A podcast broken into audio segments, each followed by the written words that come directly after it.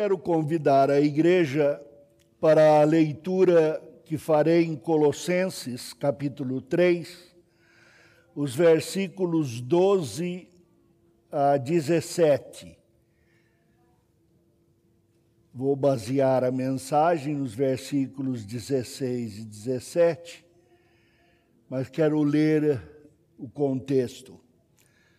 Colossenses 3, 12 a 17. Revesti-vos, pois, como eleitos de Deus, santos e amados, de ternos afetos de misericórdia, de bondade, de humildade, de mansidão, de longanimidade. Suportai-vos uns aos outros, perdoai-vos mutuamente, caso alguém tenha motivo de queixa contra outrem. Assim como o Senhor vos perdoou, assim também perdoai vós. Perdoai-vos. Acima de tudo isto, porém, esteja o amor, que é o vínculo da perfeição. Seja a paz de Cristo árbitro em vosso coração, a qual também foste chamados em um só corpo, e sede agradecidos. Habite ricamente em vós a palavra de Cristo, instruí-vos e aconselhai-vos mutuamente em toda sabedoria, louvando a Deus com salmos e hinos e cânticos espirituais, com gratidão em vossos corações. E tudo o que fizerdes, seja em palavra, seja em ação, fazei-o em nome do Senhor uh, Jesus, dando por ele graças a Deus Pai. Falei com as crianças a respeito de cara de bravo, de careta, porque uh, todo, todo nosso, o nosso ser interior se manifesta neste corpo. E alguns de nós somos feios por natureza, outros dentre os irmãos são bonitos por natureza mas alguns sofreram um acidente, caíram de cara no chão e não são tão responsáveis uh, pelo formato da cara. Uma outra coisa é que a Bíblia nos adverte para não ter o desejo de agradar as pessoas, mas de agradar a Deus. Devemos sim agradar as pessoas devemos dar docinho, balinha, não para uh, eh, o pastor Vadislau, que está fazendo regime, mas uh, puxar a cadeira para a pessoa sentar, um abraço aqui, outro acolá, tudo isso faz parte da delicadeza do trato. Mas nós devíamos aprender o que é que as pessoas mostram com suas atitudes. Quando alguém fica passeando muito perto de mim, eu costumo me aproximar e dizer: como é que está? Eu não chego com aquele ar de em que posso servi-lo, porque eu não estou no comércio atualmente. Mas eu devo estar pronto para reconhecer quando a pessoa quer falar. Uh, algumas vezes a gente vai errar, no meu caso, muitas vezes. Mas eu me lembro de uma vez em que meu genro estava pregando e o filho levantou a mão no meio da pregação e ele disse: eh, agora não, depois, na hora de perguntas. Ele insistiu, insistiu. Uh, terminado o culto, ele chamou o filho e disse: O que, que é que você queria perguntar?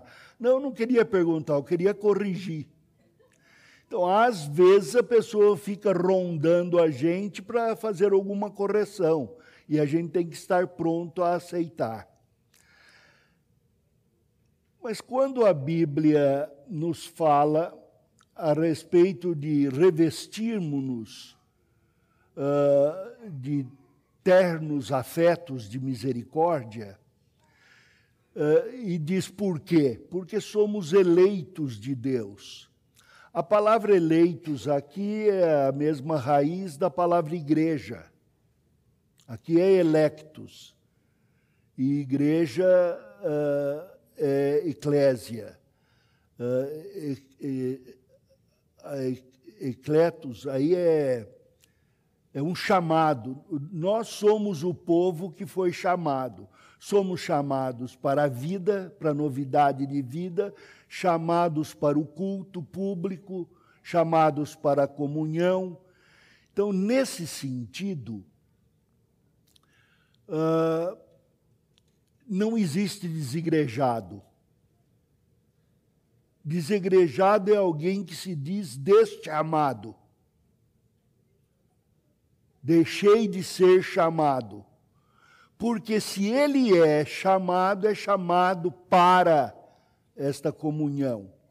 E a nossa vocação é um chamado para ouvir a palavra de Deus, atender a palavra de Deus, para comungar na palavra de Deus, para ajudar uns aos outros, para nos instruirmos, nos corrigirmos, para orar uns pelos outros e para viver numa sociedade que, ainda que não tenha tudo uh, todo bem todos os bens materiais em, em comum,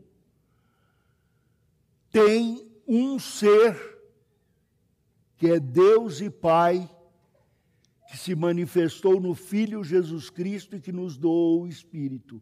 E tendo isto em comum, somos um só povo. Aliás, a Bíblia chama um só corpo. Então, a responsabilidade que vem desse chamado é que é o ponto básico do nosso tratamento. E ele diz, num, como disse aos Coríntios e, e outros, acima de tudo, porém, esteja o amor, que é o vínculo da perfeição. Claro que essas palavras vão ser entendidas, o alfaiate vai pensar que é o vinco da calça. Quem faz pulseira vai, ou colar vai achar que é o elo, o vínculo. O que está dizendo aí é que é a junta, que é aquilo que está entre uma pessoa e outra, dos, dos que foram chamados, uh, que permite que nós nos aproximemos. É o vínculo da perfeição, o amor. Algumas meninas procuram rapazes para se casar com um olho no pai. Ou querem alguém que seja como o pai, ou querem alguém que jamais seja como o pai. Da mesma forma, o garoto é tendente a procurar uma mulher segundo a mulher que ele conhece. Eu quero uma que seja como a minha mãe, ou eu não, jamais vou querer uma que seja como a minha mãe. E aí faz a escolha.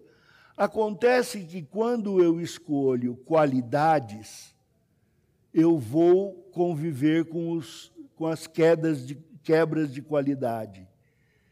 E se eu evito defeitos, eu vou acabar conseguindo esses defeitos.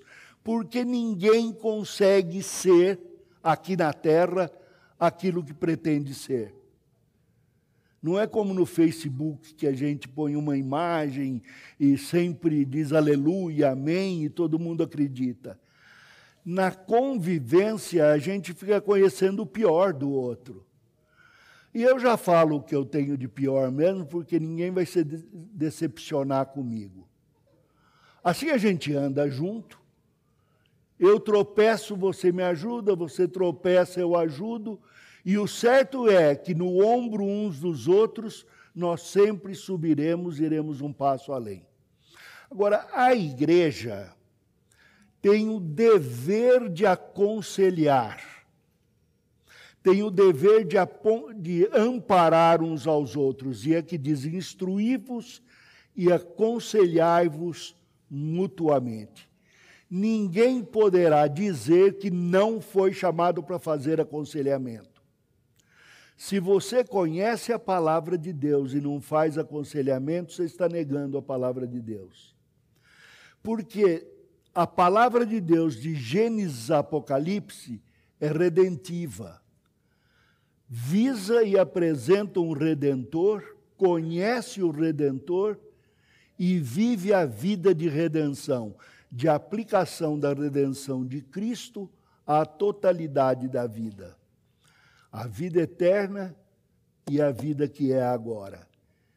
E a palavra de Deus, diz a Bíblia, é útil para a educação, para a educação na justiça, para a correção, de forma que nos textos que eu vou versar, diz: habite ricamente em vós a palavra de Cristo instruí-vos e aconselhar-vos mutuamente em toda sabedoria. Primeiro, é uma questão pessoal, é uma questão do coração. Habite a palavra de Deus em vós, em toda sabedoria. Uma vez, um rapaz deixou de ir à igreja, um domingo, dois domingos, e alguém disse: Pastor, Fulano está falhando não está faltando. Fui à casa dele, primeiro procurei no emprego, soube que ele não estava indo ao, ao trabalho também. Falei, doente, vamos para a casa dele. Chegando em casa, ele falou, pastor, ainda bem que o senhor veio. O senhor não foi ameaçado aí na rua? Naquela época eu era um pouco mais forte, gostava de ameaça. Eu sorri e disse: não, até agora não. Ele falou: Pois é, tinha cachorro aí. O quê? É, tinha um monte de cachorro aí. Falei: qual é o problema? A Bíblia diz para ficar alerta contra os cães. Preveni-vos dos cães. Então eu vi que era um sinal de Deus e não fui à igreja. Isso foi há muito tempo descobri durante o meu pastorado que muita gente, por mais instruída que seja, ou menos, tem alguns desentendimentos. Uma pessoa que, no meio do caminho para a igreja, se lembrava do texto que diz para não sair do caminho e começava a ter ataque de ansiedade. E se eu sair? E se eu errar o caminho, eu estarei pecando? Por que, que eu estou mencionando isso?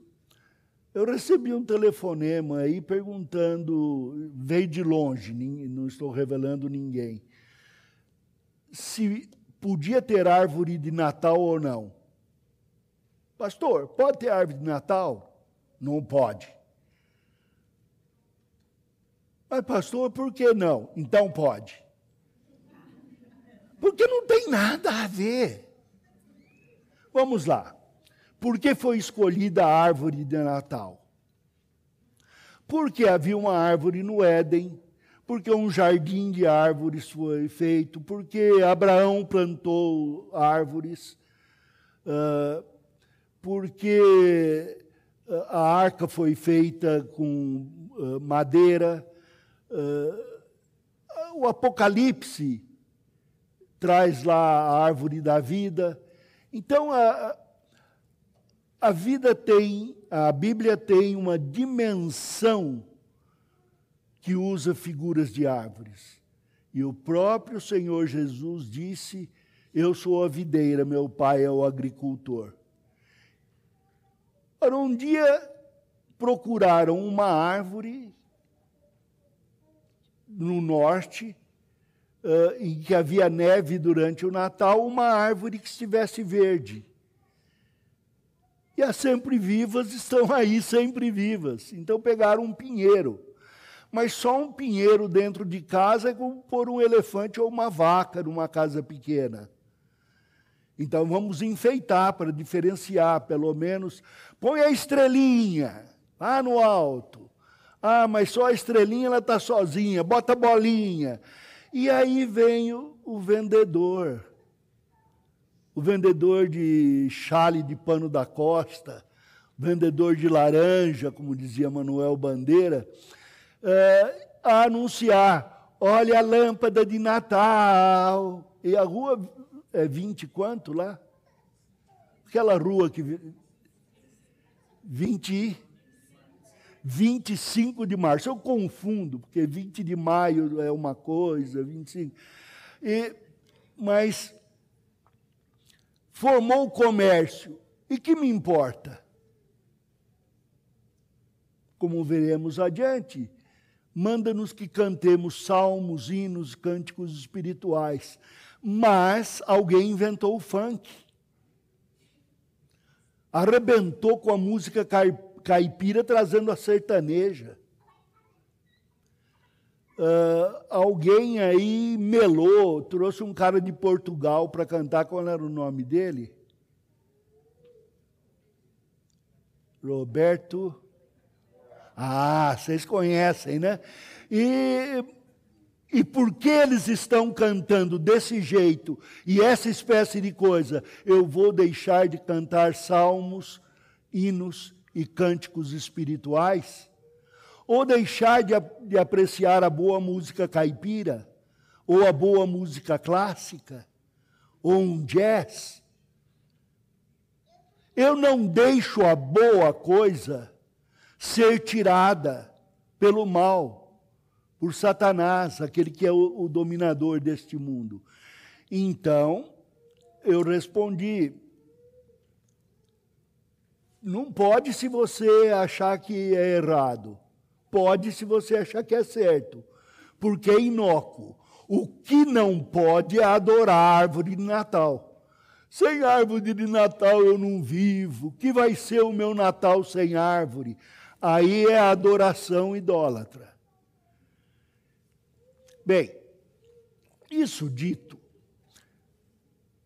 como deveríamos entender e viver a palavra de Deus, mediante o que é dito? Habite ricamente em vós a palavra de Deus em toda sabedoria. Ler a palavra de Deus é a condição sine qua non. E a Bíblia orienta que os pais, pastores de famílias, leiam a Bíblia em casa, o marido para a esposa, os pais para os filhos. Não precisa o marido ler toda vez, o marido tem que dizer: vamos fazer o culto. A esposa lê, leem as crianças, mas ensinar um gosto pela leitura da Bíblia mas se ensinar um gosto pela leitura da Bíblia, pode fazer um legalista. Na cidade de Santa Cruz do Rio Pardo, há 100 anos atrás, havia um homem que saía à rua para evangelizar, um velho da igreja. Batia a porta, aparecia alguém, ele dizia: Já ouviste falar do Senhor Jesus Cristo? A pessoa assustada dizia: Não. Ele dizia: Estás no inferno, estás no inferno. E ele mandou mais gente para o inferno do que aquele compositor Roberto Carlos, naquela música e tudo mais vá para o inferno. Não devemos usar a palavra de Deus só para decorar. Temos de aprender um gosto por leitura. Um gosto por toda leitura fazer serões, ler livros para a família, coisa divertida para as crianças, e dizer a Bíblia é melhor do que tudo isso, e reservar um tempo para esta coisa melhor. Dramatizar o texto bíblico com as crianças, fazer concursos de música, eu nunca perdoei Elizabeth por ter vencido o concurso de música de provérbios com Vai ter com a formiga, ó precioso. Ainda hoje aquela música me soa, eu tinha uma boa, mas não sabia cantar. Se nós prepararmos as crianças para as boas viagens nas leituras, elas gostarão, apreciarão a leitura da Bíblia. Você não pode ficar em cima do seu filho dizendo: Olha que Deus está vendo, hein? porque ele vai dormir procurando a lente eh, da filmadora do computador onde Deus está vendo tudo. E não vai dormir porque cada buraquinho da parede ele vai pensar que é uma objetiva. Ou ele vai pensar que Deus é assombração. O amor é o vínculo da perfeição. O trato da palavra de Deus no coração tem que ser abençoado e abençoador. Eu decoro a palavra de Deus e faço isso com sabedoria, entendendo o que o texto diz. Não para metralhar versículos sobre os outros, porque as pessoas em pecado resistem a Deus e a Sua palavra. E para versículos metralhados, eles têm diversos escudos. Mas se nós aplicarmos na nossa vida, se habitar na nossa vida a palavra de Deus, com sabedoria, com entendimento, sabendo o que foi escrito, e para isso utilizando dos pregadores, dos professores e dos irmãos, dos pares, perguntando: esse texto diz isso mesmo? O que está escrito aí? habite ricamente em vós a palavra de Deus não é um, a, apenas uma frase de efeito. O ricamente aí está dizendo que tem de ser o, o seu tesouro, o tesouro do seu coração.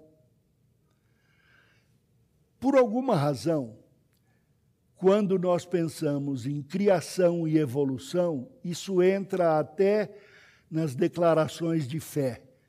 Tem muitos grupos evangélicos que dizem: tem que crer que Deus é o Criador. E isto Hebreus diz, em Hebreus 11, 3 e 6, uh, eh, que, Deus, que aquele que crê tem que crer que Deus é o Criador. Mas nunca na Bíblia disse contra a evolução. Nós é que com sabedoria deduzimos. E eu sou contra a evolução ao acaso não é parte da teologia daquele que cuida até de um fio de cabelo que cai da minha cabeça. O Deus que criou todos os seres. Mas eu não sei porque, quando seja, chega na antropologia, a gente pega um bandido ateu e crê nele contra a fé. Mas antropologia não tem nada a ver com a Bíblia, tem? Como não? A descrição de que Deus criou o homem à sua imagem e semelhança começa em Gênesis e vai até quando seremos feitos à imagem do, do Criador, Jesus, em Apocalipse. É preciso ter uma boa antropologia, uma boa sociologia. Tem gente que crê que se eu fizer justiça uh, pelo pecado de, contra um povo 400 anos atrás, eu garanto a redenção. E a Bíblia diz que não. A Bíblia diz duas coisas a esse respeito. A primeira é que não há resgate fora de Cristo. Não há outro nome pelo qual possamos ser salvos. E a segunda coisa é que o jeito de redimir, seja um servo, seja um escravo, uh, seja um filho, seja uma esposa, um marido, é por meio da adoção. É adotando o outro que nós produzimos a verdadeira liberdade. Não é pela guerra, não é pela revolução, não é o, atrito da luta dos contrários. O conflito termina quando diz a palavra de Deus: seja a paz de Cristo o árbitro no vosso coração. Então, se eu tenho a palavra de Deus no meu coração e sou obediente à palavra de Deus, e nele está o meu amor, eu amo a palavra de Deus porque Deus me ama, e o meu valor, nenhum outro pensamento haverá de dominar senão os dos ternos afetos de misericórdia. Por isso é que disse aqui: se alguém tiver algo contra alguém, perdoa. Como Cristo nos perdoou. Ele nos perdoou oferecendo-se para pagar o nosso pecado. Ele nos paga o que nós devemos, porque ele pagou a Deus pela ofensa, pagou com o seu sangue. Então ele nos doa o dom do perdão. Mas você vai escutar nas conversas, eu não consigo perdoar. Não está em mim eu tenho asco quando chego ali, eu não consigo perdoar. O que, que o senhor diz disso? Quando me, me perguntado, eu, com todo o amor, respondo: é uma questão que Deus nos amou e nos perdoou quando éramos ainda pecadores. Se Deus for agir desse jeito conosco, estaremos perdidos.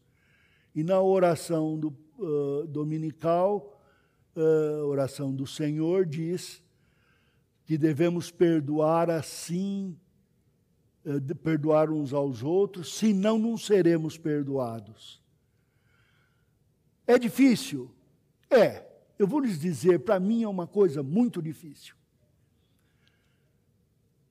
Eu ainda sinto a ponta dos coturnos nas minhas costas eu ainda sofro mentiras que foram faladas muito tempo atrás, cujos resultados vararam as pessoas.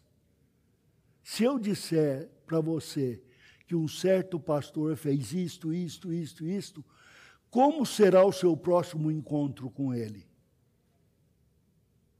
Não será bom.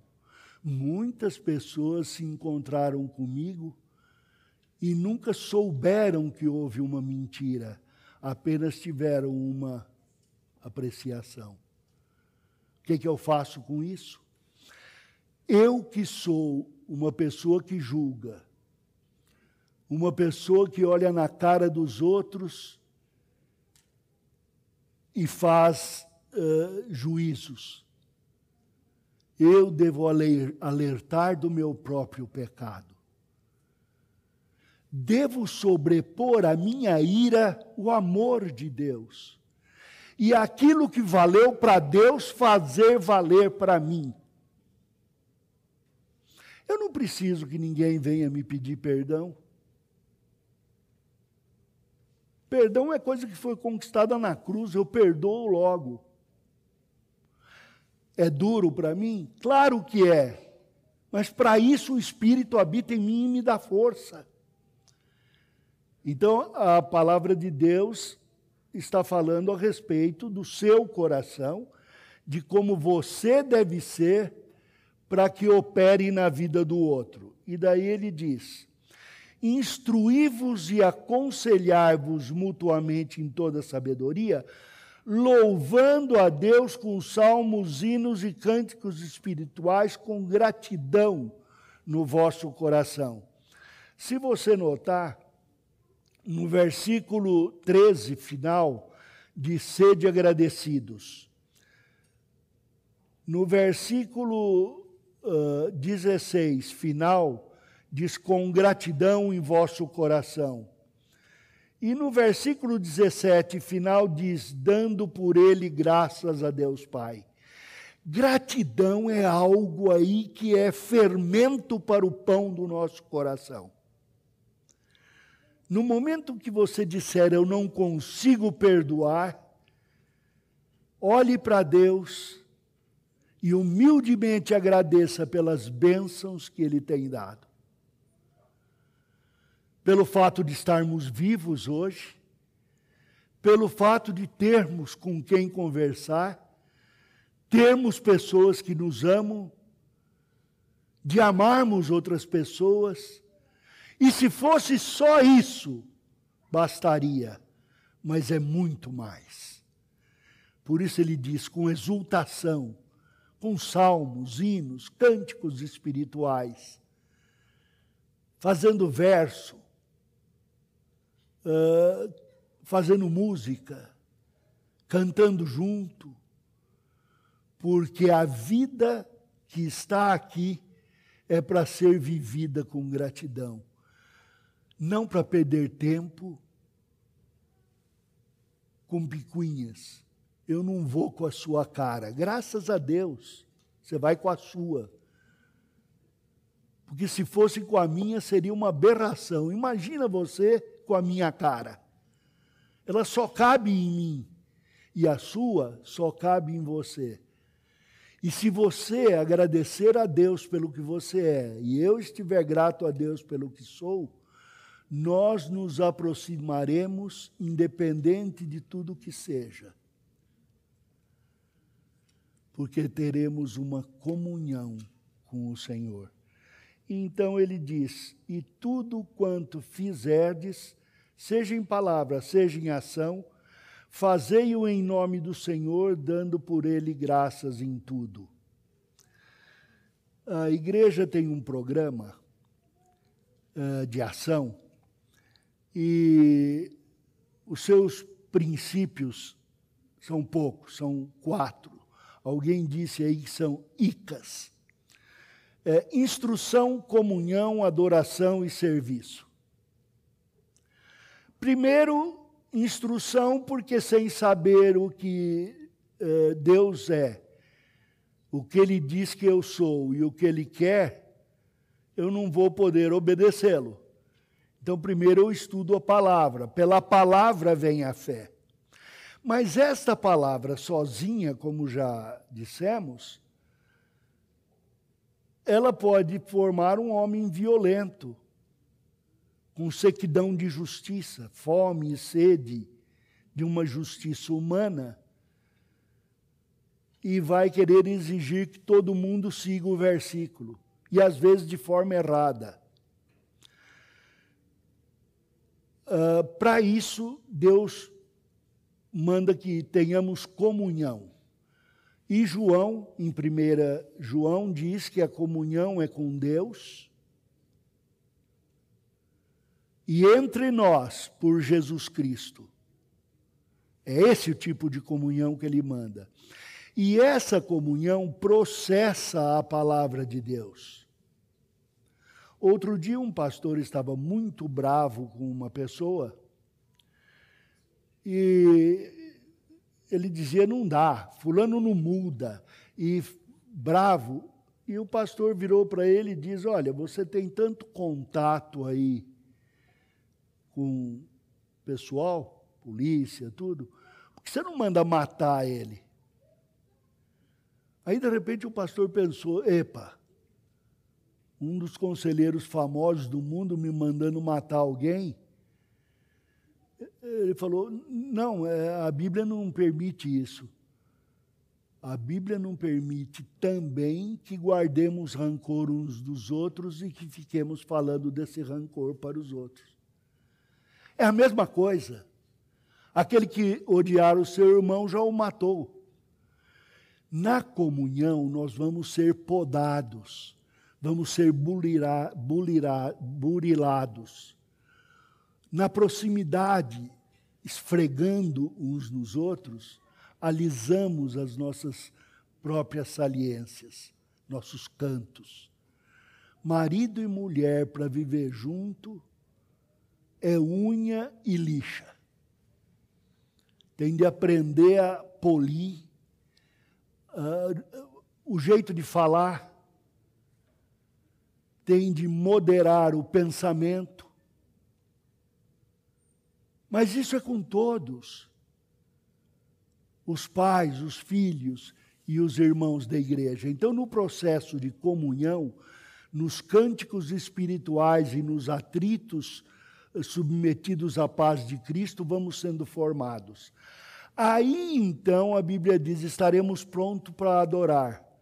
Como diz, se alguém for adorar o Senhor e tiver alguma coisa contra o irmão, deixa a oferta, vai uh, reata com o irmão, volta e faz a adoração.